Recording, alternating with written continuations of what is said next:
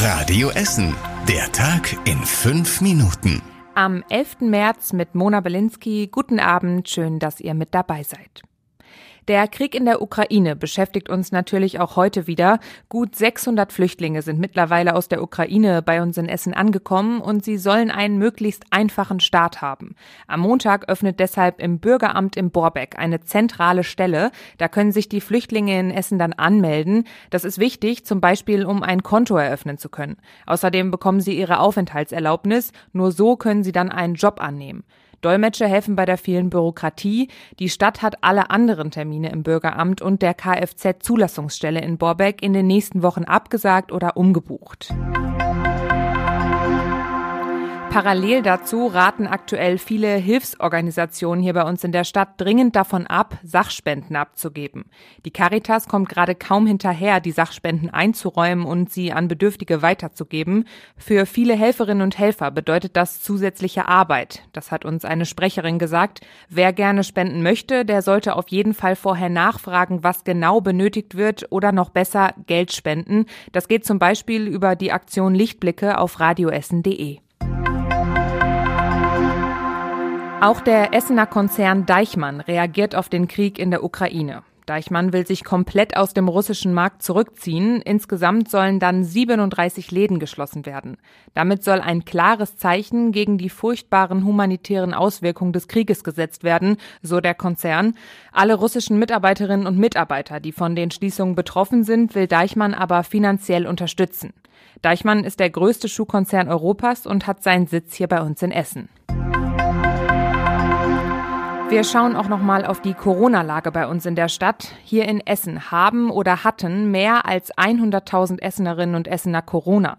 Die Marke wurde heute überschritten. Experten gehen aber davon aus, dass sich sogar noch mehr Menschen angesteckt haben. Die haben das dann aber gar nicht bemerkt. Aktuell haben knapp 12.000 Essenerinnen oder Essener Corona. Alle aktuellen Corona-Zahlen hier bei uns aus der Stadt gibt's aber auch noch mal zum Nachlesen auf radioessen.de. Nach dem großen Brand in einem Möbellager in Krai müssen hunderte Kunden jetzt länger auf ihre Möbel warten. Die Möbel in der Halle sind alle verbrannt. In der Halle daneben prüft XXX Lutz noch, ob sie zum Beispiel etwas vom Löschwasser abbekommen haben. Die Firma muss jetzt gucken, ob Möbel aus anderen Lagern geholt werden können. Die Kunden sollen dann nächste Woche Bescheid bekommen, wie es mit ihren Bestellungen weitergeht, sagen sie. Ermittler haben die Reste der Halle in Krai in den letzten beiden Tagen genauer untersucht. Bisher konnten sie aber immer noch nicht sagen, warum es dort gebrannt hat. In Essen gibt es eine neue Kita. Heute wurde ein weiterer Fröbel-Kindergarten an der Marktstraße in Borbeck eröffnet. Das ist der siebte bei uns in der Stadt. Andere sind zum Beispiel in Krai oder in Rüttenscheid. Bei der Eröffnung in Borbeck waren heute auch Oberbürgermeister Thomas Kufen und die Bundestagspräsidentin Bärbel Baas dabei. In der neuen Kita können sich dann bis zu 45 Kinder anmelden. Insgesamt sind bis Ende des Kita-Jahres 965 neue Plätze bei uns in der Stadt geplant. Damit hätten wir dann fast 25.000 Plätze für eine Kinderbetreuung. Das Problem mit lauten wartenden Dieselloks in Horst, das ist offenbar gelöst. Seit einem Fahrplanwechsel vor gut zwei Jahren warten am Bahnhof Stehle Ost regelmäßig Dieselloks. Sie stehen mit laufendem Motor praktisch direkt im Garten von Häusern an der Dahlhauser Straße. Die Nachbarn dort erzählen, dass die Loks so laut sind wie ein Presslufthammer. Im Juni werden die Endpunkte von zwei Bahnlinien getauscht. Dadurch soll das lange Warten der Dieselloks in Horst dann wegfallen. In vier Jahren wird wieder getauscht. Dann sollen aber nur noch leise Elektroloks in Horst warten. Und das war überregional wichtig. Natürlich auch nochmal ein aktueller Blick in die Ukraine. Ab heute soll es in der Ukraine jeden Tag Fluchtkorridore für die Menschen aus den umkämpften Städten geben. Das russische Verteidigungsministerium sagte, dass es dort volle Sicherheit garantiert.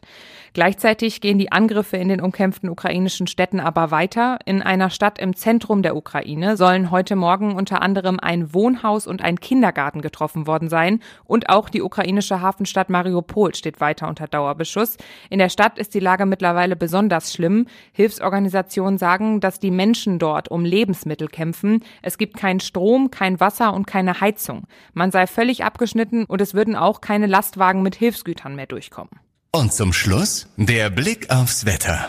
Ja, das Wochenende, das bleibt warm bei uns in der Stadt. Morgen bekommen wir noch mal 15 Grad. Die Sonne, die zeigt sich dafür dann nicht mehr ganz so oft. Ab dem Nachmittag, da zieht es sich etwas zu, aber es bleibt trocken.